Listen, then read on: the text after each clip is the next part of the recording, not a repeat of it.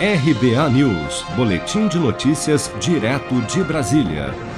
Cerca de 870 mil contribuintes caíram na malha fina do Imposto de Renda 2021, segundo dados divulgados pela Receita Federal nesta quinta-feira. O número corresponde a aproximadamente 2,4% do total de declarações entregues neste ano. De acordo com a Receita, das declarações retidas, 41,4% têm omissão de rendimentos, sejam de titulares ou de dependentes. 30,9% referem-se a deduções da base de cálculo, tendo como principal motivo nestes casos a dedução de despesas médicas.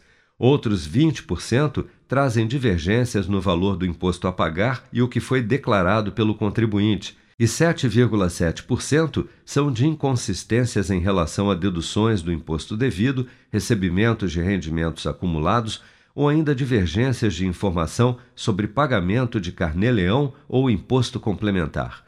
Para saber se caiu na malha fina, o contribuinte deve acessar a página da Receita Federal na internet, no portal ECAC, como explica o empresário contábil e advogado Antônio Teixeira.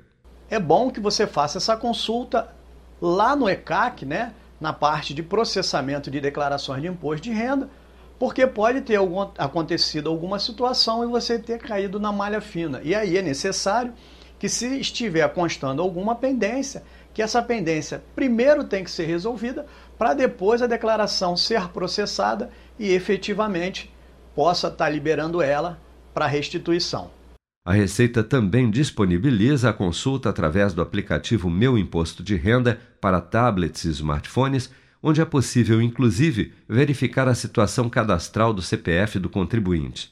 Caso tenha caído na malha fina e ainda não tenha sido notificado pela Receita Federal, o contribuinte pode fazer uma declaração retificadora a fim de corrigir a declaração original sem qualquer multa ou penalidade.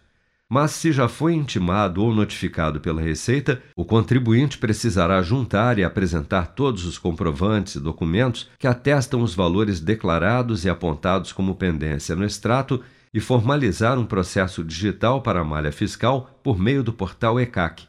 A partir daí, o contribuinte precisará esperar o comunicado da Receita Federal para apresentar toda a documentação e sanar a pendência que causou a retenção da sua declaração do imposto de renda com produção de Bárbara Couto, de Brasília, Flávio Carpes.